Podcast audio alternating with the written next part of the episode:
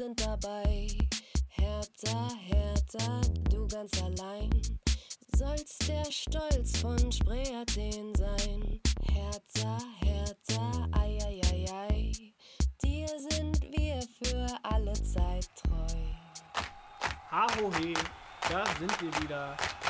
Es ist ein bisschen schwer einzuschätzen, ob wir uns jetzt freuen sollen, weinen sollen, lachen sollen oder irgendwas anderes sollen. Aber Fakt ist, wir haben jetzt 0 zu 0 gespielt gegen den ersten FC Köln. Die nächste Nullnummer. Ja. Und wenn wir mal ehrlich sind, äh, war es eigentlich schon klar, dass es unentschieden ausgeht. Denn, um jetzt hier gleich mal den ersten Spoiler vorwegzunehmen, wir haben das Spiel zusammengeguckt. Ja. Wir, das sind äh, wir, Atze und Schmock. Herzlich willkommen erstmal. Eben, Ja, herzlich willkommen. an diesem, an diesem schon wieder so tristen Sonntag im Januar, der von, von, von der Gemütslage und von allem zu dem passt, wie Hertha seit Wochen schon wieder spielt irgendwie. Denn ja, es ist quasi, wir sind jetzt die Unentschieden-Könige, ist mir vorhin aufgefallen. Sind wir? Ich glaube, wir haben jetzt drei Spiele zusammengeguckt in dieser Saison, haben es mal geschafft. Mhm. Wollten unter anderem auch mal wieder endlich zusammen ins Stadion gehen, bis dann halt eben Corona kam. also nochmal, was heißt Corona, war ja schon die ganze Zeit schon da, aber halt, bis dann eben eher der Lockdown halt kam. Corona, dieser Penner. Eben, ja. Also es war. Aber was meinst du, wir, also unentschieden, wenn Genau, wir wir- zusammen gucken, dann. Dann Ah. geht's unentschieden aus. Es war Ah, geil. Wolfsburg, hatten wir auf jeden Fall. ja. Leverkusen, Gladbach glaube ich nicht. Ja. Aber dafür, ja, jetzt halt wieder. Und wieder ein schönes Unentschieden. Ja, okay. Also wir sind schon wieder voll drin. Äh, Deswegen war es eigentlich schon klar. du hast es ja schon richtig gesagt. Ist ähm, schon wieder ähm, schwer einzuordnen, ähm, wenn man, ist ja auch ein ewiges Thema, ähm, wenn man sich die Kommentare wieder anschaut bei Facebook und bei Insta, wie ich es immer mache. Ich komme nicht drum rum. Ähm, dann ist ja Weltuntergangsstimmung gerade bei Hertha. Also ich habe ja das Gefühl, so negativ und so gehetzt und so ein Mhm. Hass ist ja ewig nicht mehr gewesen. Also damals ging es dann irgendwie Czovic raus oder jetzt reicht's mit Dardai und sowas. Okay, aber was da gerade gegen Preetz abgeht und so, ähm, man merkt irgendwie, die Leute haben echt die Schnauze voll und wollen, dass sich was verändert. Andererseits denke ich mir auch, das ist immer der gleiche Mob, der da irgendwie Ja, äh, ausrastet und, und die Top-Kommentare, die da irgendwie 80 Likes bekommen, sind auch die gleichen 80 Leute, die die Preetz raus-Kommentare alle dann liken. Those are fake news. Those are fake news. Also auf jeden Fall, ähm, ja, wie gesagt, irgendwie ein bisschen Weltuntergangsstimmung. Ähm, Hertha kriegt nichts gebacken und wieder kein Tor und langweilig bis zum geht nicht mehr und Preetz muss gehen und nimm am besten Labadia mit und Bist, Wir du, haben- bist du etwa überrascht, dass es Negativität im Online gibt? Nee, aber ich quasi denk- auf Insta. nee, aber ich denke dann, Twitter. denk dann immer drüber nach, wie, wie verhalten wir uns dazu und ähm, ich finde schon, dass wir uns davon ja ein bisschen frei machen und ähm, wir gehen ja da nicht so mit. Natürlich regt es uns auch auf. Ich meine, gestern, das, als wir das Spiel zusammen gesehen haben, wir haben ja, glaube ich, von den 90 Minuten lang, ähm, 70, 75 Minuten lang nur geflucht, gefühlt. Aber ähm, trotzdem man muss die Kirche auch im Dorf lassen und ähm, trotzdem versuchen wir das wieder mal irgendwie äh, halbwegs äh, ordentlich zu analysieren, ohne jetzt irgendwie zu hetzen oder sowas. Natürlich ist es kein ansehnlicher Fußball gerade und wir erwarten alle Ja, mehr, ja. ja. Aber Ich habe ja da schon während des Spiels gesagt, Gott bin ich gespannt auf die Stimmen, wie sie, also was dann jetzt Labadia sagt oder auch Mittelstädt, der leider diesmal nicht im Interview war. Aber, Leider. Aber dafür stark, ja, der dann auch noch gesagt hat, wir müssten quasi den Bock umstoßen und dann läuft es schon. Auch wieder diese typische Floskel, die man da macht. Ja, da habe ich heute einen Kommentar in der Morgenpost zugelesen, der es echt äh, treffend auf den Ja, Punkt stimmt. gebracht hat, ähm, dass der Bock ja schon in den Spielen gegen Schalke und gegen Union ja eigentlich umgestoßen wurde, wo man dann immer die Hoffnung hat, jetzt wird es besser. Also Das die Momente gab es gedacht, ja, das ja. hat er echt gut auf den Punkt gebracht. Darf man den Namen sagen? Ja, ne? Na, sicher. Jörn Lange, der hat ja auch den anderen äh, Podcast, ne? Ähm, Ja. Konkurrenz-Podcast. nee, ähm, äh, also lese ich immer gerne seine Kommentare, seine, seine Artikel so, der bringt es echt immer gut auf den Punkt. Fand ich auch gut.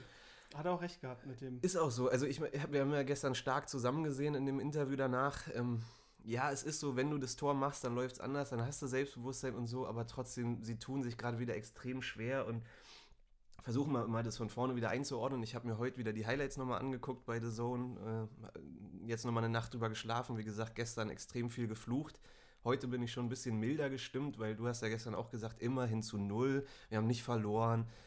Es gibt schon ein paar positive Lichtblicke. Ich fand auch, als Kunja reinkam, der hat es gut gemacht. Ähm, Cordoba hat ein starkes Spiel gemacht. Peka hat ein Ja, gutes genau. Spiel gemacht. Wir haben Sowieso, jetzt, was ich, was ich eh mal erwähnen wollte, wir haben äh, zum fünften Mal gestern zu Null gespielt. Wir sind in der weißen Weste-Tabelle auf Platz zwei. Also ähm, Gulaschi von Leipzig hat, glaube ich, siebenmal zu Null gespielt. krass. und auf Platz zwei ist dann schon Schwolo. Teilt sich das mit irgendeinem anderen noch. Vor Manuel Neuer. Wo man auch sieht, also wir haben ja, glaube ich, 25 Gegentore. Wir haben fünfmal zu null gespielt. Die 25 Gegentore sind halt irgendwie, ähm, ja, weiß ich nicht, wir haben halt ein paar Spiele gehabt, wo wir mehrere Gegentore auf einmal kassiert haben. Ne? Vier gegen Bayern, fünf gegen Dortmund, vier gegen Freiburg, drei gegen Frankfurt. Das war Fünf gegen Braunschweig, nicht zu vergessen. Gott, ja. Also, wie gesagt, es gibt auch ein paar Lichtblicke und nicht alles ist so trist und schwarz. Wollen wir mal. Ja, gesagt. ich finde auch, äh, da sind wir schon dabei. Es sind nämlich zwei Sichtweisen, finde ich, auf dieses Spiel. Einmal halt eben, wenn man so ein Spiel hinlegt, dann sollte man zusehen, dass man es nicht verliert. Das haben wir geschafft. Wir haben halt immer 0-0, den Worst Case. Wenn wir jetzt verloren hätten, wären wir halt zwei Punkte auf Köln, dann wären wir richtig tief unten drin. So, das ist schon mal andere, Dann, dann gäbe es heute auch nur eine Sichtweise. Genau, dann ist das halt das sagen, weißt du, quasi, okay, wir hätten halt, haben wir auch einen besseren Auftritt hingelegt, als jetzt noch in Bielefeld. Die Einstellung hat auf jeden Fall gestimmt, wo man halt sagen muss, äh, die sollte eh immer stimmen, also, aber Das- egal, ja. also halt quasi, ne? War schon eine Verbesserung. Ja. Eben, also einmal halt Hauptsache jetzt mal nicht verloren. Ja. Und dann andererseits aber, jetzt die andere Sichtweise ist, das sind dann auch wieder die Fakten, wir haben jetzt gegen Bielefeld und gegen Köln einen Punkt geholt. Und Ja. einen scheiß Fußball gespielt. Naja, und wir haben gegen Mainz, Freiburg, Bielefeld und Köln insgesamt nur ein Tor erzielt. Ja, Ähm, das war gegen Freiburg. ja, beim 1 zu 4. Ähm, ja, wie soll, man, wie soll man sagen? Also Hertha tut sich nach wie vor extrem schwer. Die, dieses Zusammenspielen, dieses Team äh, funktioniert immer noch nicht und wir haben es ja gestern auch beim Spiel analysiert. Es ist keine Kommunikation. Wir haben ja beide auch das Freitagsspiel Union gesehen. Das hat man auch in vielen Kommentaren gelesen, Ja. dass man da auch nicht neidisch, sondern auch das anerkennt, wie Union gerade spielt. Ich will das auch gar nicht so in Dreck ziehen. Die, die spielen das wirklich stark. Ähm, hat mich natürlich geärgert, dass sie da 1-0 noch gewonnen haben, aber trotzdem. Ähm, und ja, dass, dass bei uns halt, also wie viel Kommunikation bei Union auf dem Platz war, ne? wie man es gehört hat, 90 Minuten von beiden Trainerbänken, von allen Spielern wieder kommuniziert wurde. Und bei Hertha war es halt gestern echt so still wieder komplett. ja, aber Köln jetzt auch, muss man auch sagen dann. Ähm, und was ich dazu sagen wollte, ähm, auch noch ein Lichtblick, wir sind kein Aufbaugegner wieder gewesen in der Hinsicht, weil Köln ja jetzt seit gefühlt, äh, weiß ich wie lange, jetzt Ja. kein Tor mehr erzielt hat und so. Auch gestern haben sie es nicht geschafft, gegen uns ein Tor zu erzielen. Also, Das gab es ja schon mal, habe ich schon mal erwähnt, hier glaube ich auch, dass wir schon mal ein Spiel hatten, da hat aber Dirk Lottner quasi noch gespielt, also das ist schon lange, lange her und da hat Köln es irgendwie geschafft, da hatten die über 1000 Minuten kein Tor erzielt und haben natürlich dann gegen uns ein Tor erzielt und wir haben auch nur 1-1 gespielt, Köln ist abgestiegen und wir haben glaube ich wieder die Champions League verspielt, quasi Standard. ja. Gut, ähm, das mal so als kurzer Überblick. Gehen wir mal rein ähm, ins Spiel.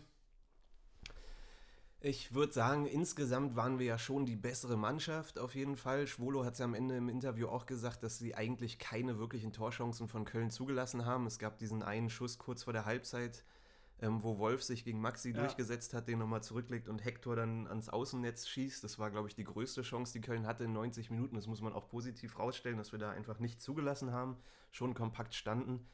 Ähm, aber haben wir ja gestern auch gesagt, wir tun uns nach wie vor und es hat sich auch äh, gegenüber der Dardai-Ära nicht geändert, dass wir uns extrem schwer tun, das Spiel zu machen.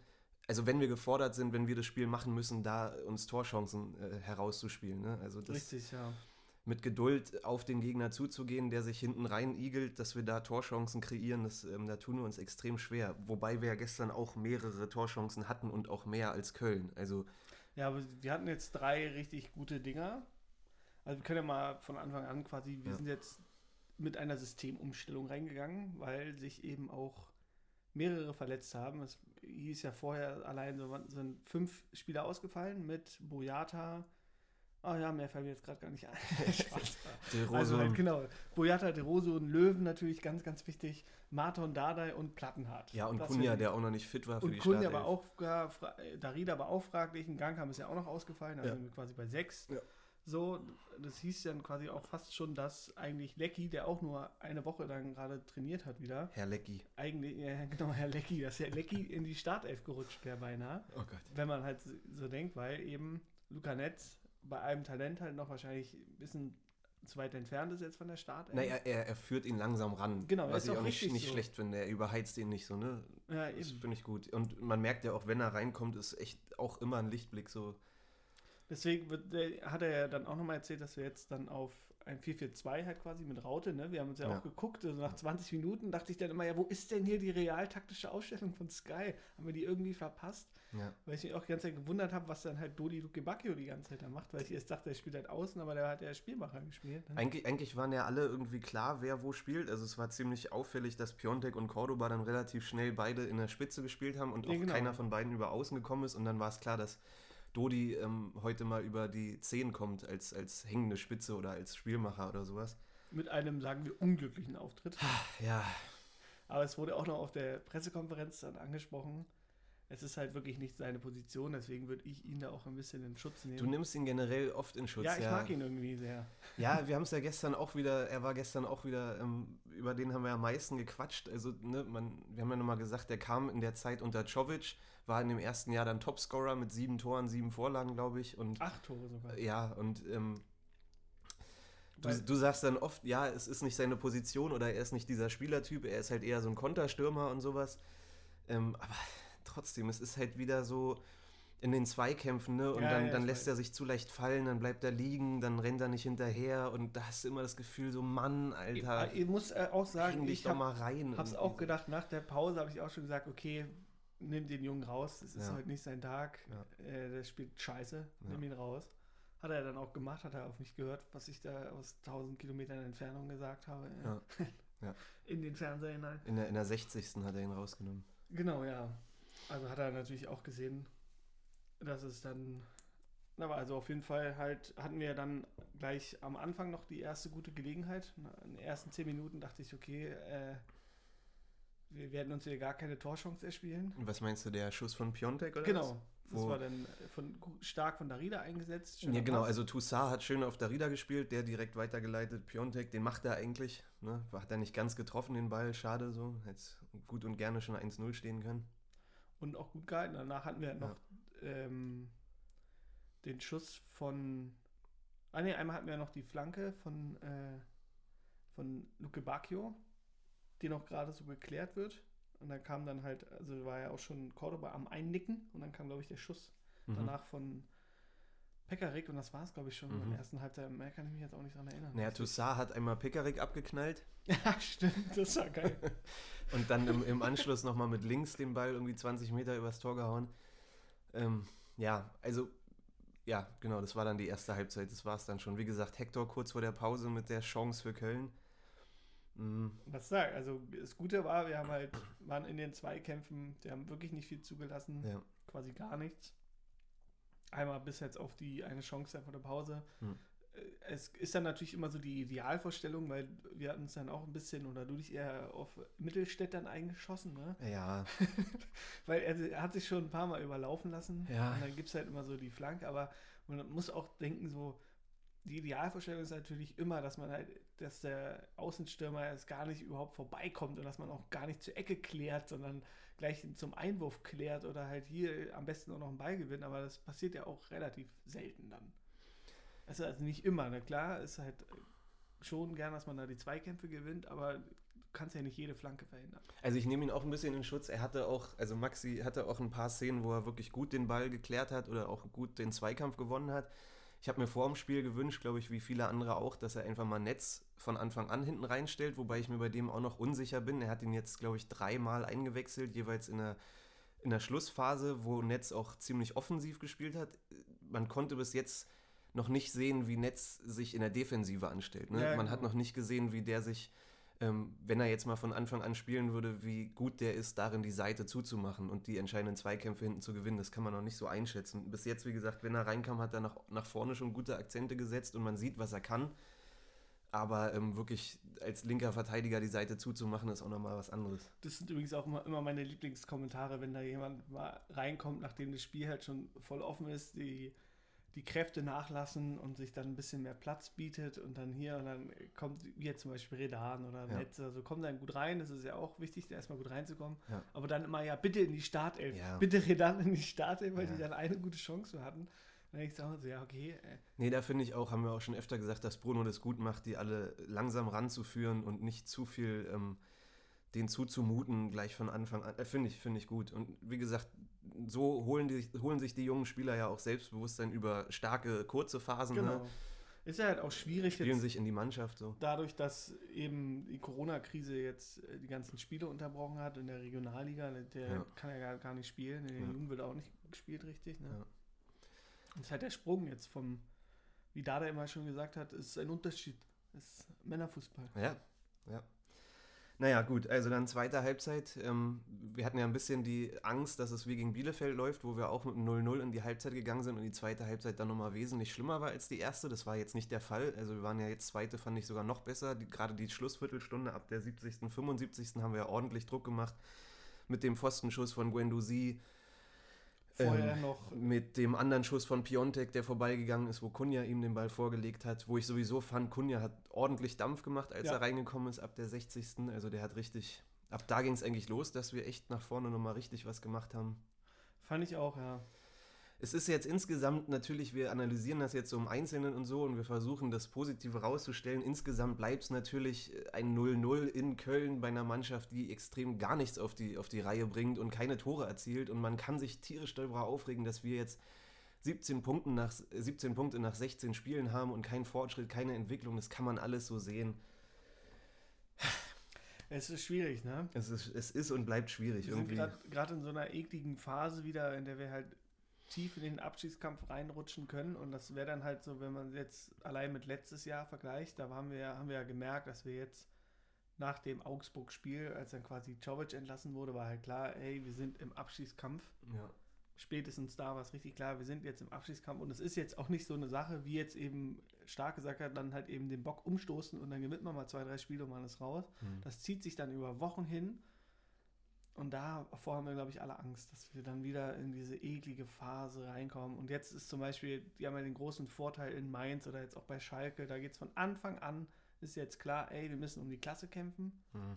Das ist scheißegal. Und bei uns, oder, und das ist ja dann oft so, dass noch irgendein Team dann, dann mit reingezogen wird, was da überhaupt nicht mitgerechnet hat. Ja, wir sind in der Hinsicht in einer gefährlichen Position. Ne? Man hat nicht, man ist nicht direkt im Abstiegskampf, aber man rutscht halt sehr schnell rein. Genau, ja. Und es ist und bleibt halt die Phase, dass äh, wir im Januar sind, wo diese ganzen Spiele jetzt gegen die vermeintlich schlechten Mannschaften sind. Schmidt hat es gesagt, im Januar muss was passieren und es passiert leider nichts. So kann man das sehen und es ist und bleibt alles furchtbar irgendwie. Ah, ich weiß nicht. Eben, ja. Entscheidend ist, Also- was auf dem Platz passiert. Ich glaube, Hamann hat es gestern bei Sky gesagt, ähm, dass es bei Hertha so ist. Äh, hat er ja auch angesprochen, hat ja auch Labadia dann im Vorlauf gefragt, ähm, dass du mit so vielen guten einzelnen Spielern ähm, kannst du einzelne Spiele mal gewinnen, Ja. aber schaffst es eben nicht, mal zwei, drei Spiele in Folge zu gewinnen. Das klappt eben nur, wenn du ein funktionierendes Team hast und der eine den anderen auffängt, wenn der einen Fehler macht oder so, ne? Und man sich als Team da gegenseitig hochpusht und so. Und Labadia sagt ja auch immer, wir sind auf dem Weg und wir versuchen das zu entwickeln. Es ist gerade schwer wegen Corona, dass man da keinen Teamabend machen kann und solche Sachen. Aber man merkt halt in jedem Spiel, damit steht's und fällt's. Ne? Solange wir da kein Team auf den Platz bekommen, gewinnen wir solche Spiele halt auch nicht. Und es wird irgendwie wahrscheinlich so eine Saison bleiben, wo man irgendwie mal hier 0-0 und da mal 1-0, dann verliert man wieder 2-1 und Eine Kacksaison wird es eine Eiersaison. ach ja. Gott. Ja. Schwierig, aber das wäre ja sogar auch äh, fast schon das Spiel. Da gab es noch einen Aufreger, das war das Handspiel. Falls du dich daran noch Bornau. erinnern kannst. Äh, genau. Ja. Der noch den an, an die Hand bekommt, aber da haben wir uns ja beide auch gesagt, so, hm, also man hat ja jetzt gelesen, so nach strenger Au Regelauslegung und so wie jetzt die Regeln sind, ist es eigentlich ein Handelfmeter. Ich sage nein. Das macht, den, das macht den Fußball kaputt, Ja. ey. Und wenn du, wenn du für sowas einen Elfer gibst, das ist, also der, der kriegt den angeschossen vom eigenen Spieler, springt ihm der Ball aus ein Meter Entfernung an die Hand, ey. Wenn du da einen Elfmeter gibst, also stell dir mal vor, der würde gegen uns gepfiffen Eben, werden, ja, da drehen wir komplett durch. Ich sage auch nein, das war kein Elfer und äh, sagen wir mal so, es war auch der Sportschau keine Mühe wert, diese Szene zu zeigen, deswegen Mhm. es ist klar kein Elfmeter. Ansonsten hatten wir auch in der zweiten Halbzeit, fand ich, ist ja Köln erstmal richtig gut reingekommen, so die ersten Viertelstunde, also bis quasi zur Auswechslung von Luke Bakio ging bei uns gar nichts. Ja. Immerhin standen wir halt defensiv gut, aber wir hatten halt eine dicke Chance dann quasi von Wolf, wo er den Ball auch nicht richtig getroffen Mhm. hat. Und dann äh, das Tor knapp verfehlt. Müssen wir auch mal sagen, dass wir echt froh sind, dass Wolf und du da gestern nicht Genau, getroffen ja. haben. Das wäre auch noch die. Geschichte gewesen, ja. Also im Vorlauf, ne, großes Endspiel hier, Köln gegen, gegen Hertha, Labadia gegen Dis Gistol und im Endeffekt bleiben beide im Amt. Ich sage ja immer wieder, ich hoffe auch Labadia bleibt bis zum Ende der Saison. Ich sehe nach wie vor nicht irgendwie, dass er da schuld ist oder dass man ihn ersetzen sollte. Ähm, ich denke auch, dass es das zur Analyse des Spiels irgendwie fast schon war. Könnte eine knackige Folge heute werden. Ähm, aber es gibt ja so ein paar Nebenschauplätze, die wir besprechen müssen. Also wie gesagt, dieses, oder? Es gab noch ein, eine schöne, apropos jetzt nämlich, da sind wir beim äh, Thema Konversation Mhm. hier, äh, der Zwischenruf von Kunja. Ach Gott, ja, das ist doch auch wieder, ja. Hat er einmal schön, ist doch eine schön nette Geschichte, einmal Ja. mal schön Fuck you gerufen, weil ich habe nämlich auch gedacht, das ist äh, in Richtung Gisto, also alle, die es nicht mitbekommen haben oder zum Co-Trainer so als gesagt haben, äh, er hat sich, glaube ich, beschwert über ein Foulspiel oder irgendwann, es war re relativ Richtung Nachspielzeit. Ich habe das ehrlich gesagt gar nicht mitbekommen, auf dem Platz auch da, weil sich Kunja auch öfter beschwert, wenn er mal gefoult wird. Mhm. Und dann sind da halt da Worte von der Trainerbank geflogen. Kunja hat dann geantwortet mit einem schönen Fuck you. Und, äh. Hat sich dann aber auch direkt entschuldigt. Genau, und alles easy. Die haben es dann auch auf der Pressekonferenz nochmal angesprochen. Mein Gott, wenn Ja, man jetzt alles auf die Goldwaage legt. Selbst Gisto hat gesagt, ich möchte jetzt hier nicht den Polizisten spielen. Und, und wir sind alles keine Lämmer auf dem Sportplatz. Bloß nicht zu sehr aufbauschen, ist Und doch völlig ist alles okay. cool, aber ich habe mich nämlich auch immer gefragt, weil eben äh, ich schon öfter halt Interviews gelesen habe, wo auch Spieler gesagt haben, wenn ihr wüsstet, was da auf dem Platz kommuniziert wird und so und bla Mhm. bla bla, das ist halt nichts anderes als jetzt in der Kreisliga und so. Mhm. Haben die ja jedes Mal gesagt dachte ich mal so, komisch, irgendwie kriegt man davon aber trotzdem nichts mit, so wirklich. Bis jetzt Ja. davon, dass gerade mal bei Union noch einen schönen Rassismusskandal gab, Mhm. ne? äh, gab es jetzt hier mal einen kleinen Ausrutscher von Kunja. Ja, aber das ist nach wie vor das Geile an der Corona-Phase, dass man eben so viel mitbekommt. Bei Hertha, wie gesagt, leider nicht, weil einfach keiner den Mund aufmacht. aber so insgesamt ist schon, schon geil, was man da alles so mitbekommt. Ich bin auf Wie war das bei, bei Union auch? Äh, äh, Chill mal, wir sind hier in Deutschland. äh, nee, ähm, das andere, als der Torwart sich so lange Zeit gelassen hat. Ah ja, Äh, heute noch. heute, heute, heute noch. ja. Ja, aber das mit dem, also das fand ich auch schon, frage ich mich echt, wer, wer das gerufen hat. Also mit, mit Bailey, der da auf dem Boden sitzt und dann nochmal, chill mal, wir sind hier in Deutschland, ey. Wer hat das denn? Weißt du nicht? Das weiß man nicht. Man weiß nicht, wer es reingebracht hat. Man hat es ganz klar gehört und es wird jetzt nicht von der Union, äh, von der Leverkusen-Seite gekommen sein. Hm, naja, gut. Okay, genug, äh, schon viel zu oft Union erwähnt wieder. Wie gesagt, ich glaube, mit der Analyse, das war es. Irgendwie, weiß ich nicht, jeder sieht das, glaube ich, ähnlich. Es ist, es ist und bleibt zäh und es ist kein ansehnlicher Fußball, es ist kein attraktiver Fußball. Man quält sich durch diese Saison, man hofft irgendwie auf hier einen Punkt, da drei Punkte und man hofft auch irgendwie darauf, dass irgendwann mal der Knoten platzt und dass sie mal wirklich sie den- befreit aufspielen. Und Den Bock umstoßen. ja, hat er- Stark nicht sogar so eine Anspielung auf den, auf den Geißbock in Köln? Irgendwie hat er da noch so Ja, ein, äh, ich weiß nicht mehr, was er irgendwie so. er in meint, ah, den. Bock um, ah ja, jetzt hier Köln nochmal, bla bla. Schon ein Komiker manchmal, der Stark, ne? Ja.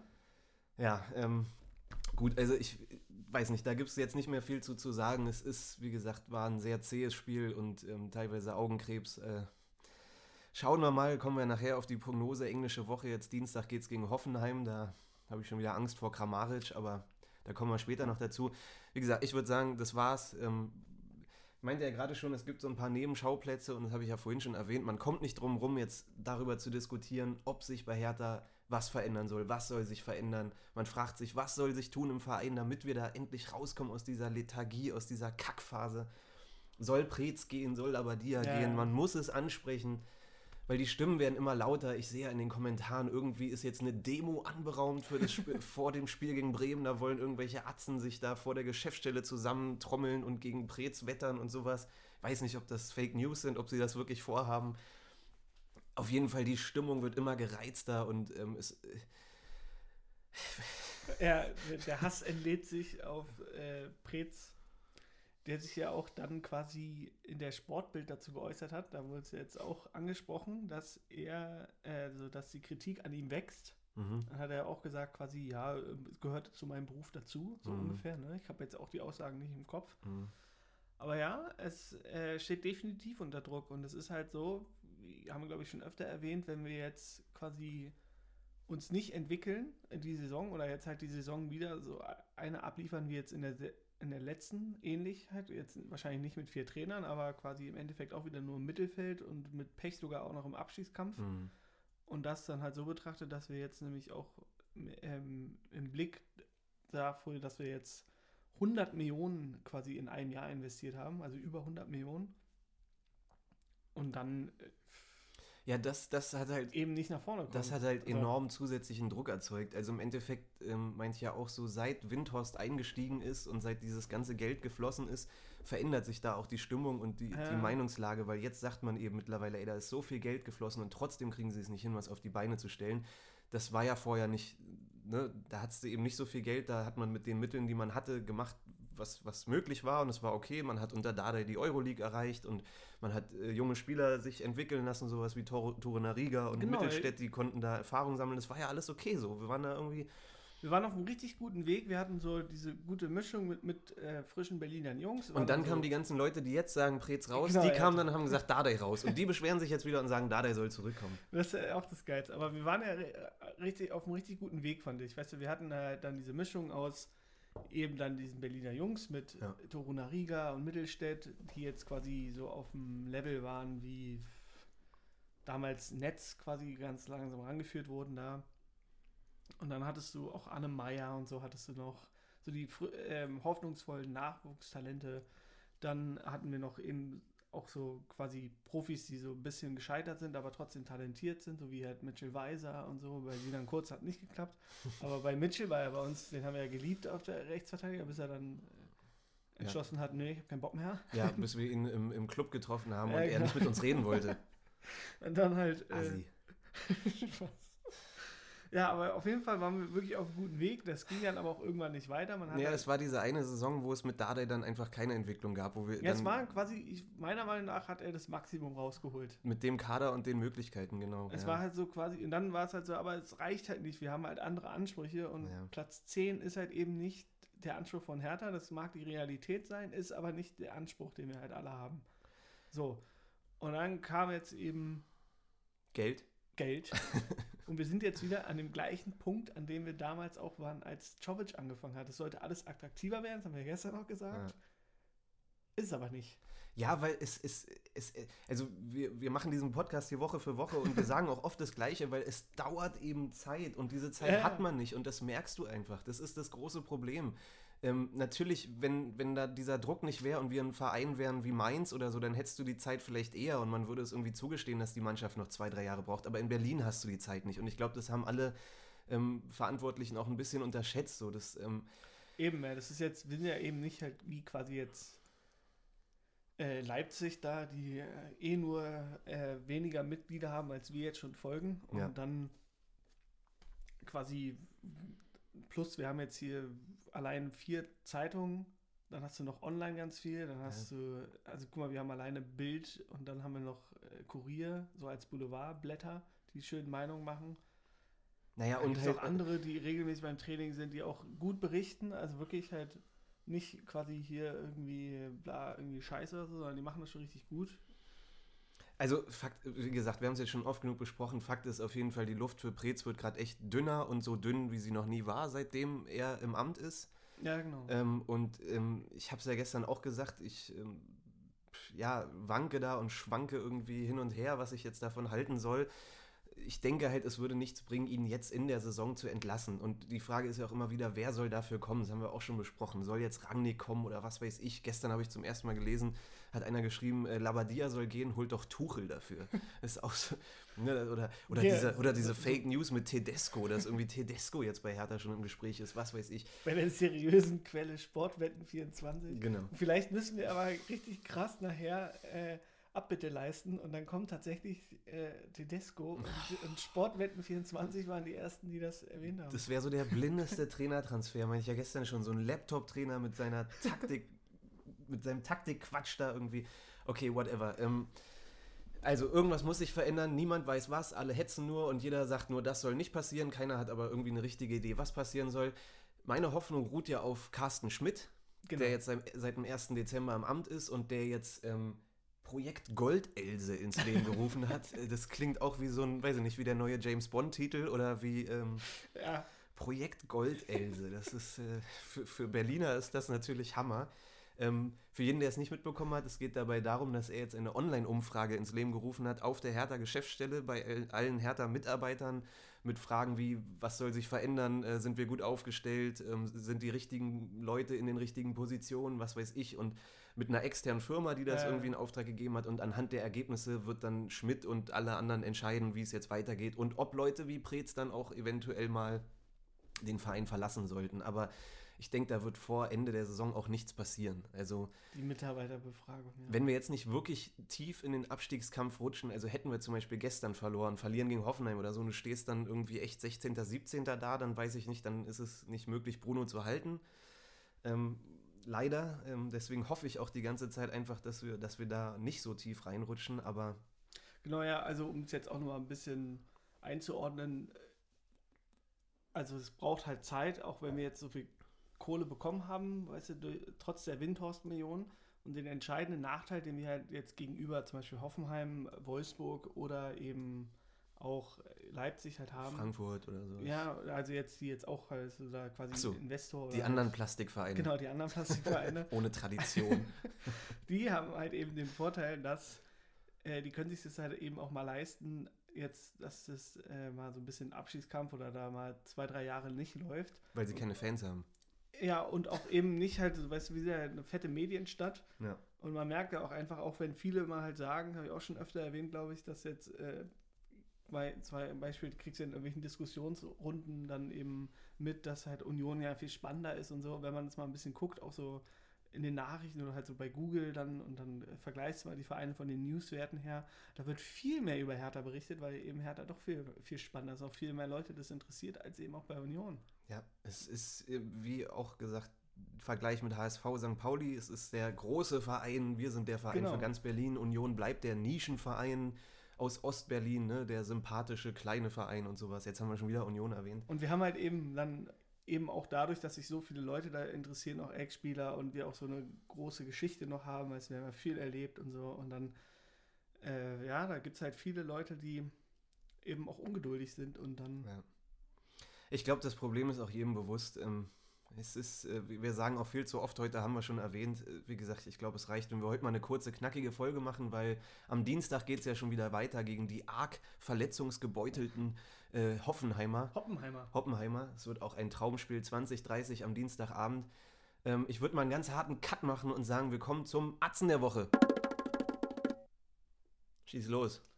Atze der Woche ist für mich, ähm, ich würde mal sogar, bevor ich, äh, nee, warte, machen wir erstmal Sport, also erstmal Hertha hier, schön. Ich habe nämlich noch eine aus einer anderen Sportart mitgebracht diesmal. Aha. Und zwar, ah, dann mache ich jetzt doch einfach das. Das ist, ich hoffe, ich spreche ihn richtig aus, Gauthier Mwumbi. Der spielt bei der Handball-WM gerade, wiegt 110 Kilo, Ja. nennt sich El Gigante und spielt im Kongo. Vierte Liga Frankreichs und jetzt bei der WM. Ja, Der ist dicker als Ailton, sieht das, aber geil aus. das ist dein Atze der Woche. Das Geil. ist mein Atze der da Woche. sieht man schon, was bei Hertha so passiert. aber nach bei einem- Hertha habe ich auch einen Atze Nach einem Woche. 0-0 in Köln, wo es auch nicht mehr da viel zu, zu sagen gibt, ist der Atze bei uns der Woche ein Handballer aus Kongo. Aus dem Kongo. Aus dem Kongo. ein 110 Kilo schwerer Handballer Ja. aus dem Kongo. Geil. Äh, als nächstes besprechen wir noch irgendwelche Rezepte der Woche oder sowas. Aber für mich war eigentlich, um jetzt Atze der Woche ist für mich dann eigentlich John Cordoba, fand ich so mit am auffälligsten. Der hat unglaublich viele Bälle gehalten, viele Wege gemacht. Und deswegen ist er vom, aus härter Sicht für mich der Atze der Woche. ja, finde ich, finde ich stark. Haben wir gestern auch gesagt. Bei dem hat man echt gemerkt, dass der sich reinhängt und, und echt starkes Spiel. Wie gesagt, mit Peka zusammen, der auch immer zuverlässig ist irgendwie. Ich will jetzt gar nicht auf die einzelnen Spieler eingehen, die gestern nicht so stark waren. Ähm, Toussaint. ähm, ja, lassen wir mal so stehen. Mein Atze der Woche ist, ähm, wie gerade schon erwähnt, Carsten Schmidt, weil ich das ähm, allein für den Titel Projekt Goldelse und dass er die Sache jetzt in die Hand nimmt und da was verändern will und so, schauen wir mal, was das für Früchte trägt und ob sich das alles, ähm, ob sich das lohnt, ob das ein gutes Ende nimmt. Aber ich bin froh, dass da jetzt jemand externes Ja. dazugekommen ist, der da ein bisschen den Laden aufwühlt und ich, ich habe da Hoffnung in ihn und bin da guter Dinge, dass wir da noch das ein oder andere Positive von ihm hören werden. Dann Schmock der Woche. Maxi Mittelstädt. Oh. Eine schöne Aktion ähm, mit dem Einwurf, falls sich daran noch erinnern kannst. Natürlich. Da wurde der Ball rausgekloppt und er wollte das Spiel schnell machen, ist schon mal in, an zur Außenlinie gegangen, um den nächsten Ball zu holen. Nur leider war der Ball noch weiter im Spiel und äh, Oma Alderete hat das ausgebügelt um Und sich dafür eine, gelb bekommen. sich eine gelbe Karte aus, weil dann Ja. hätten wir noch einen richtig schönen Konter. Das war ja vor, kurz vorm Halbzeitpfiff Ja, war das auch noch. Ja, ich glaube, jeder, der das Spiel gestern gesehen hat, hat die Szene auch noch vor Augen. Das ist eine Szene für den RAN-Rückblick des Jahres, auch wenn es RAN nicht mehr gibt, aber Wahnsinn, wie, wie man Ja. sich so verschätzen kann. äh, da zehn Meter am Aus steht, schon den, den, den Ball sich schnappen will, obwohl der andere Ball noch im Spiel ist. Das war wirklich. Ja, für mich ist der Schmock der Woche. Ähm, äh, ich weiß nicht wer genau, aber entweder der Regisseur von Sky oder der Kameramann, Ja. der alle fünf Minuten die, die Dudes mit der Trage da, die Sanitäter gefilmt hat. Was sollte das? Das habe ich noch nie gesehen. Wo dann selbst die Sanitäter in der 80. in die Kamera geguckt haben, so, ist irgendwas so? Ja, Was war da los? Also ich äh, check ich das nicht. weiß ich auch nicht. Hab ich noch nie erlebt. Ja, war das irgendwie Werbung für, für den Sanitäterverein da oder? Ganz komisch. Damit sie mal losrennen mit ihrer Trage. Ganz komisch. Aber es kam nicht. Und ähm, aber du hast ja auch schon erwähnt, das fand ich auch ziemlich geil, eigentlich mit, mit Toussaint, wie er schön äh, noch Beckerek abgebombt hat. Ja. Ach Gott. Ja, aber so, wenn man jetzt so zurückblickt, wieder so ein paar Slapstick-Einlagen dabei. Die, die dürfen ja bei Hertha-Spielen auch nicht fehlen. Ne? Wenn auf dem Platz nicht so viel passiert und, und dann, dann passiert ja, aber schönes sowas. 0-0, ja. Ja. Ich kann mich auch gar nicht mehr an die eine Szene erinnern, da habe ich auch noch gesagt, das war, äh, wenn ich jetzt äh, Sportschau-Kommentator wäre, dann würde ich mir diese Szene raussuchen äh, für die Harmlosigkeit von Hertha. Und ich habe ich auch schon wieder vergessen, wie harmlos das war. Wo, wo Toussaint Picker abgebombt hat oder was? Ja, die sowieso. Oder was, oder was meinst du Ich jetzt? glaube, das war wieder irgendwie so, so ein richtig geil. da wurde mal so ein schöner Ange also so ein Angriff vorgetragen von uns und dann kam halt so die Flanke ins Nichts. Und ich glaube, das war es. Ja, so na, Aber da erinnere ich mich da auch- 50 von. Da erinnere ich mich gerade an, natürlich darf man nicht vergessen, die Szene, die wir in der 90. hatten. Ah ja. Redan richtig nice vorbeigelegt, leider etwas zu weit. Okay, dann spielt er den Ball noch rüber, etwas zu weit in den Rücken und ich weiß nicht, ich glaube Kunja, du Mhm. meintest Piontek, ich glaube Kunja war es, der dann den ja. so mit der Hacke darüber legt. Oh, da läuft man zu viert in der 90. aufs gegnerische Tor zu und macht nichts draus, ey. Ah. Ja. Können wir auch eigentlich demnächst mal Szene des Spiels oder sowas Ja, als, als stimmt, Kategorie oder so, ja. Okay, ähm, ja.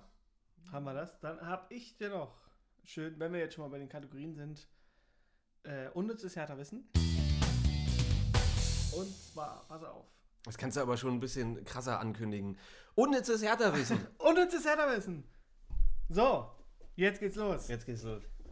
Aus aktuellem Anlass, denn gestern, kurz vor dem Aufreger beim, in Stuttgart, jetzt, um jetzt mehr auf den Videobeweis hier nochmal schön, falls du das auch mitbekommen hast, Am Rande, ja. am Rande natürlich, ne, hat nämlich Gonzales das 3000. Bundesligator für den VfB Stuttgart erzielt. Jetzt meine Frage, weißt du, wer das 1000. Heimtor für Hertha geschossen hat? Das ist nämlich gar nicht so lange her. Ich glaube knapp zwei Jahre. Alter, okay. Knapp zwei Jahre. Es war übrigens keinen kleinen Tipp geben, es war ein 2 zu 1 gegen den 1. FC Köln. Und das war der 2-1-Treffer? Oder was? Ich glaube 1-1 müsste es gewesen sein. Aber Also- es, war, es war auch übrigens auch ein Doppelpack. Also Also mein erster Gedanke war jetzt, ähm, womit ich nicht so falsch liegen kann, äh, Esswein. es wäre schön gewesen, aber es war tatsächlich Davy Selke. Oh. Okay.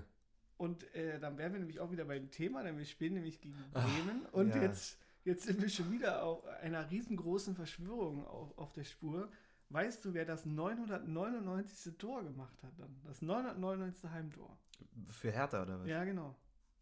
Also Selke hat das Tausendste gemacht und jetzt Selke hat du, wer das 1000. und wer- wer 999. das gemacht hat? 999. Auch Selke. Nee, es war Salomon Kalou beim 1 zu 1 gegen Hoffenheim. Okay. Und das Schöne und auch jetzt wieder das Para Parallele zu der Saison, das 2-1 von Davy Selke war irgendwie irgendwann im April, ich glaube so 30. Spieltag. Und da, und da mussten wir nämlich zwei Monate warten, bis er überhaupt dieses scheiß tausendste Tor erzielt hat. Mhm. Geil. da hatten wir wieder richtig schöne Spiele, so 0-0 gegen Freiburg und sowas. Und das war halt 1-1 gegen Hoffenheim. Und Ja. am Dienstag spielen wir gegen Hoffenheim. Eben. Da schließt sich der da Kreis. schließt sich der Kreis. du alter Verschwörungstheoretiker. Deswegen und Endstand 1-1. Oh Gott. Das sind zu viele Parallelen, das ist zu krass. Ja. Ja, geil. Also Dienstag Hoffenheim, Samstag dann, glaube ich, Bremen. Samstag Wiedersehen mit Davy Selke. Ich glaube 18.30 das ist, glaube ich, wieder Topspiel, ne? Ja. Auch für, für alle Bundesliga-Liebhaber, die dann äh, nachts, abends die, das Sportstudio schauen, die freuen sich schon auf Hertha gegen Bremen. Das wird ein absoluter Kracher. ähm, wenn, wir, wenn wir Selke erwähnen, äh, dann kann ich ja immer nur dran denken, dass wir am Ende dieser Saison wahrscheinlich 10 Millionen oder 12 Millionen Euro bekommen. Das Witzige Der Deal des Jahrhunderts aus Bremer Ja, Sicht. wie, wie wir ihn jetzt alle so krass als, als Chancentod abstempeln. Der war der- der war der Ei geilste und- und Einkauf, ne, als der ja, gekommen ist. Damals ja. Und Ja. der hat auch, das vergisst man voll, der hat in seiner Premierensaison 14 Tore für uns geschossen. Echt? Davon können wir jetzt so träumen. Echt? Ja, 14 Ja, Tore? hab ich auch gedacht. Dachte ich so, hä? Hä? Das, ist, gar nicht das ist eigentlich eine News als unnützes Hertha-Wissen noch viel mehr wert. äh, unnützes Hertha-Wissen. 14 Tore hat er gemacht, krass. Ja. Ja, ach, haben wir ja schon mal gesagt, ne? Dass, dass dann äh, leider, er hat ja dann dieses Problem mit, mit der Lunge gehabt oder so, Genau, ja. wo er dann ziemlich lange raus war. Das war leider, glaube ich, so ein bisschen, da kam er danach nicht mehr rein. Das war, bis dahin hat er echt gut gespielt. Ja. Danach ging es dann, ging's dann bergab mit Dann, ihm. dann gab es irgendwie vier Tore, danach zwei und dann haben wir ihn verkauft. Also, ähm, hoffen wir einfach, dass der Typ am Samstag nicht gegen uns netzt. Ähm, ja, gut, dann ähm, sind wir auch schon fast am Ende. Letzter Punkt, Prognose für die englische Woche jetzt. Ähm, ich halte mich jetzt davon fern, dass wir irgendwie sagen, wir haben ja vorher gesagt, aus den sechs Spielen im Januar holen wir so und so viele Punkte. Das ist sowieso für den Arsch. Ja, ich Ähm, würde auch eher, bevor wir jetzt dann nochmal zur Prognose, haben wir auch nochmal einen kleinen Nebenschauplatz, den wir auch immer gerne besprechen. Äh, wir haben ja auch gestern nochmal gesagt, das Spiel hat mal wieder ganz klar gezeigt, dass wir einen Außenspieler brauchen, gerade jetzt durch die ganzen Verletzten. Transfergerüchte. Transfergerüchte, Mhm, ja. Da ja. wurde jetzt auch wieder gehandelt. Einmal. Ein Außenspieler namens Skodran Mustafi. genau. Ja. Skodran Mustafi Ja. wird anscheinend gesagt, von, durch die seriöse Quelle, die ich auch schon wieder ganz vergessen habe, aber es war irgendein spanisches Fußballportal. Mhm. Und äh, ja, was glaubst du? Glaubst du, wir holen Mustafi? Also ich habe auch verschiedene Medien gelesen, irgendwo stand, dass Mustafi Bock hat auf die Bundesliga, dass er auch irgendwie sich mit Hertha schon einig sein soll, dass es nur noch im Angebot liegt und sowas. Genau, und das war alles, alles, was die Spanier geschrieben haben. Also man, man, er ist ein Kandidat, weil wir Führungsspieler brauchen, weil wir erfahrene Spieler brauchen. Er ist 28, er ist Weltmeister mit Deutschland geworden. Das würde natürlich irgendwie in die, in die, ja, so würde passen. Andererseits ähm, ist das eine Position, wo wir gut besetzt sind, wenn Boyata wieder fit ist. Und dann ist die Frage, wie viel Spielzeit würde er bekommen und ist er wirklich, er hat noch nie in der Bundesliga gespielt. Also auch er, obwohl er Deutscher ist, müsste sich erstmal an die Bundesliga gewöhnen. Ähm, ob der da die Soforthilfe wäre, die wir brauchen, weiß ich nicht. Und ich weiß auch nicht, er war bei Arsenal, habe ich gelesen, jetzt öfter Kapitän. Er hat in der Premier League noch nicht gespielt, aber in der Euroleague Ich war glaube, er. der war einmal Kapitän. Nee, in der Euroleague war er jedes Spiel, glaube ich. Ein, ich habe schon einmal? angeguckt, Okay, der war achso. einmal Kapitän. Also ich weiß nicht, wie, wie laut der ist, äh, ob der uns da irgendwie führen kann, ob der der erhoffte Führungsspieler ist. Man sieht auf jeden Fall an diesen Gerüchten, auch mit Papo Gomez, dass das Hertha anscheinend an etwas älteren, erfahreneren Spielern dran ist, was ja cool ist. Haben wir ja letztes Mal gesagt, es muss jetzt kein 22-jähriges Talent mehr sein. Ja, also es genau. geht in die richtige Richtung, aber Das hat ja auch damals schon Labadia gesagt, dass er sich gerne halt irgendwie so einen 27- oder 28-jährigen Spieler halt eher gewünscht hätte. Ja. Und ja, also bin wir mal gespannt. Ich kann es mir ehrlich gesagt auch nicht vorstellen, dass wir jetzt Mustafi holen. Er wäre jetzt kein Spieler, wo wir jetzt quasi 15, 20 Millionen Ablöse zahlen müssten. Das Ja. wäre dann halt okay, aber andererseits, ja, kann ich irgendwie schwer einschätzen. Äh, Ander, es würde halt ein bisschen Sinn machen auch, guck mal, er kann halt innen spielen und er kann außen spielen, weil Mhm. Seefuig ist bislang keine echte Alternative zu Pickerick. ja, ey. So, aber war der jetzt bei der WM auch so krass auf der Außenbahn? Er nicht, er ist eher Innenverteidiger. Naja, er ist schon, er ist schon glaube ich, ein zuverlässiger Spieler, so Ja, irgendwie. So als. als Man, man merkt, dass wir nicht so enthusiastisch sind. Ne? Irgendwie Also- so, so für die Bank wäre es okay, aber da hat er auch keinen Bock drauf, weißt du? So als Aber es ist auch gerade, echt schwer. Also ich habe mir neulich echt mal länger Gedanken gemacht, wenn man jetzt einen erfahreneren Spieler sucht, Hertha schaut ja auch oft nach Spielern, die in ihren Vereinen nicht mehr so die tragende Rolle spielen, weil Genau, ja. kein Verein in der Corona-Zeit gibt jetzt einen Spieler ab, der Stammspieler ist und den man braucht. Deswegen können wir nur nach Spielern gucken, die gerade in ihrem Verein nicht mehr gewollt werden, so wie Gomez zum Beispiel, oder die eben auf der Bank sitzen, ähm, so wie Mustafi in der Premier League eben nicht spielt. Also das ist so die Kategorie, nach der geschaut wird. Aber da bin ich auch mal so im Kopf irgendwie ähm, die Bundesliga durchgegangen. Es ist echt schwer, solche Spieler gerade zu finden. Also ich habe ja, Da Costa habe ich neulich erwähnt von Frankfurt so, der könnte halt ein, ein, ein Schienenspieler Ja, genau. äh, auf der rechten Seite so, der wäre vielleicht gar nicht schlecht. Der steht in Frankfurt auf dem Abstellgleis. Der ist, glaube ich, von der Mentalität auch ein, ein guter Typ so. Aber es ist echt schwer, solche Spieler gerade zu finden. Also, weiß ich nicht. Ich meine, ich bin auch nicht äh, Scout bei Hertha und muss das auch nicht wissen, aber ich ist schon, glaube, ist schon schwer. Ist eine Herausforderung Ja, gerade. wir bräuchten so einen Kostic, weißt du, der halt die Linie rauf und runter ackert irgendwie. Ja. Oder halt, ja, ich äh, sehe jetzt auch keinen wirklichen auf dem Markt. Äh, gestern habe ich auch irgendwie kurz das Gerücht gelesen, wurde auch aufgegriffen, aber der ist ja halt viel zu teuer. Fällt mir gerade der Name hier nicht ein. Äh, Toll. hier, hier von Bremen, weißt du, der zu Leverkusen wechseln wollte. Und dann ist es doch geplatzt. Den die ganze Zeit verkaufen wollten. Jetzt kommst du auch nicht drauf. Ich stehe voll auf dem Schlauch. Ein, der jetzt noch bei Bremen spielt, oder? Ja, will wir ganz vergessen, der Topscorer von Bremen, Mann. Der, der, die, ohne die die letztes Jahr überhaupt nicht die Klasse gehalten hätten und in den letzten Jahren auch nicht. Der richtig abgegangen ist. Bittenkurt oder was? Nein, der steht links außen. Ich habe die ganze Zeit Ach, ähm, äh, Rashica meinst genau, du? Ach Rashica. so. Alter. Auf den Namen nicht gekommen. Ja. Rashica. Ja, aber der ist ja irgendwie. ist viel mit, zu teuer. Ja, und der ist ja mit Leipzig irgendwie da im Gespräch oder was weiß ich. Und Ja, ist auch, ist auch kein Führungsspieler oder so. Da, dann ist geklappt und der, der wird übrigens aber so ein quasi. Ja. Ne, weißt du, der jetzt auch da eigentlich verkauft werden soll. Die werden auch nicht richtig los. Aber man sieht ja auch schon jetzt auf dem ganzen Transfermarkt, Passiert bis- nichts gerade. Genau, Ne? Kein, bis auf kein, Leipzig, die sich halt quasi bei ihren Amateuren bedient haben. Diese Scheiße. so, äh, Super gewirtschaftet, dass sie, dass sie Joboschlei für 20 Millionen geholt haben. ja, wie du auch so schön ausgedrückt hast, wer, wer kriegt das Geld eigentlich? Also, Ja, wie es wird- bleibt wie ja in der Familie. abgerechnet? Das bleibt ja in der Familie. Ja, genau, Das wie- ist doch, das ist doch scheißegal. Glaubst du, die haben ein gemeinsames Konto? Stimmt. Ah, übrigens, äh, gestern, Lothar Matthäus hatte Red Bull-Schuhe an. Hast du das gesehen? Ist, Nee. Eigentlich ist er der Schmock der Woche, ist mir gerade eingefallen. Hab ich nicht hatte hatte ähm, bei Sky dann, glaube abends, ich habe es jetzt nur heute bei Elf Freunde oder so gesehen, dass Lothar Matthäus äh, Sneaker, der trägt ja immer sehr bunte Sneaker, ähm, ja, schöne Red Bull-Sneaker anhatte. Und hat er auch Red Bull gelobt? Ach nee, Das, heißt- das hat er die letzten RB. Wochen immer gemacht. RB heißt ja. stimmt. Hat er die letzten Wochen immer Schon gemacht. vergessen. Ja. Rasenballsport stand auf seinen, auf seinen Sneakern. Ach Gott. Ah, Gut, dann haben wir das. Dann lass uns mal jetzt hier zur, zum Ausblick kommen. Genau, ganz kurz noch. Also Dienstag, wie gesagt, Hoffenheim, Samstag Bremen. Wir hören uns nämlich dann nächste Woche nach dem Bremen-Spiel wieder. Ne? Also deswegen wundert euch nicht, wenn wir nach dem Hoffenheim-Spiel nicht direkt wieder on air sind. ähm, ja, ganz schnell Tipp, keine Ahnung. Äh, ich habe ja ein bisschen Angst vor Kramaric am Ja, Dienstag. Ja, ja. Äh, Stimmt. Wir haben mit Labadia, war ja sein erstes Pflichtspiel für Hertha, 3-0 in Hoffenheim gewonnen. Wie gesagt, Hoffenheim gerade, glaube ich, die Mannschaft in der Bundesliga, die die meisten Verletzten zu beklagen hat. Ähm, es wird auch Dienstag, glaube ich, nicht groß anders sein. Da fehlen extrem viele äh, Stammspieler. Ist trotzdem unangenehmer Gegner, wie eigentlich jeder in der Ja. Bundesliga. Wenn man die PKs vorher auch sieht, wird ein intensives Spiel Eben, gegen ja. einen unangenehmen Gegner. Also ich, das Einzige, was mich ein bisschen positiv auch stimmt, ist halt, dass Hoffenheim selber auch das Spiel macht. Jetzt mit Sebastian Hoeneß und dann äh, spielen sie auch gut nach vorne. Das kommt uns, glaube ich, gelegen, dass wir da ein bisschen Platz haben für eben Dodi Luke Bacchio, der da mal ein bisschen seine Oh, Schnelligkeit ob der aber von. Anfang an spielt, das wage ich zu bezweifeln. Ja, also so Auftritt wie es sich angehört hat, ist, glaube ich, Ich- äh, Kunja halt schwierig einzuschätzen.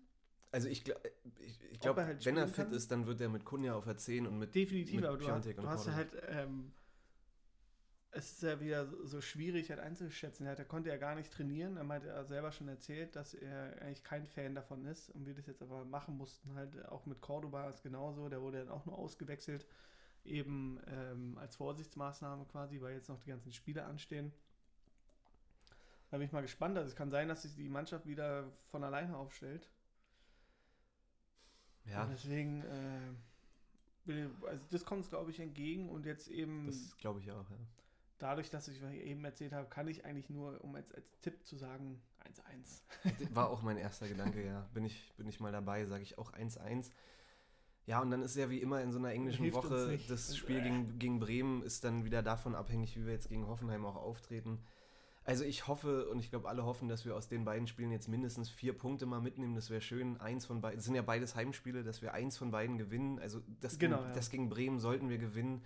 Gegen Hoffenheim, das wenn man da einen Punkt holt. wird halt schwierig. Ich erinnere da auch immer gerne an, oder muss ich da immer an die Sätze von äh, Lucien Favre erinnern, der damals auch schon gesagt hat, dass es sehr, sehr selten ist, dass man mal halt zwei Heimspiele hintereinander gewinnt, wenn die halt so aufeinander sind. So. Okay. Da habe ich irgendwie immer drauf geachtet und es ist halt tatsächlich so gewesen, dass es selten ist, dass wir mal dann, wenn es halt so ist, dass du zwei Heimspiele hintereinander hast, dass du da auch tatsächlich dann gewinnst. Deswegen hoffe ich auch auf mindestens vier Punkte. Und äh, Also wir sollten- Bremen ist halt so ein bisschen Angstgegner irgendwie. Wir, ja, wir sollten halt keins von beiden verlieren. Also vielleicht spielen wir auch beide unentschieden, dann hat man wieder nur zwei, dann hätte man drei Spiele in Folge Ja, ja. unentschieden gespielt, das wäre auch nicht so geil, aber verlieren sollten wir auf jeden Fall nicht. Ähm ich sag mal 1-1 gegen Hoffenheim und 2-1 gegen Bremen. Ich bin da trotzdem irgendwie optimistisch. Würde ich auch fast mitgehen. Okay. Ich würde auch sagen, dass wir mindestens eins von denen gewinnen. Frage ist halt nur gegen wen. Wir gewinnen auf jeden Fall. Frage ist nur gegen wen. Äh, und dann ist halt noch, äh, Davy Selke wird auch auf jeden Fall treffen. Ja. Deswegen heißt, wir müssen gegen Bremen zwei Tore mindestens machen. Deswegen würde ich auch sagen, 2-1 Bremen. Ja, doch, die haben mich jetzt auch nicht überzeugt. Jetzt auch gegen Augsburg. Ja. Und äh, sind halt, es sind halt jetzt- beides Tabellennachbarn. Ne? Ja, Also genau. gerade Hoffenheim ein Platz hinter uns, Bremen ein Platz vor uns. Das sind beides eigentlich wieder auch Sechs-Punkte-Spiele. Hoffenheim ist so ein bisschen auch so wie bei wir, die haben auch gerade irgendwie so ganz komisches Pech und so auch. Mhm. Und ähm, da hast du Angst, dass die tatsächlich gegen uns dann den Bock umstoßen. Äh. Ja, ähm, ich würde mal sagen, mit der, mit der Stimmung, ähm, ja, gehen wir mal in die Woche. Irgendwie nichts Halbes, nichts Ganzes. Ja, das genau. Glas ist weder halb voll noch halb leer irgendwie. Ähm, schauen wir mal. Ja, also heute ist Sonntag, zwei Tage haben sie jetzt, Dienstag geht's weiter. Und dann Samstag schauen wir alle und dann sehen wir uns Sonntag, hören wir uns Sonntag wieder wahrscheinlich. Richtig. Ja. Leute, wie immer, bleibt optimistisch, bleibt uns treu. Wir hören uns nächste Woche wieder. Und bis dahin, Hahoe. Hertha BSC.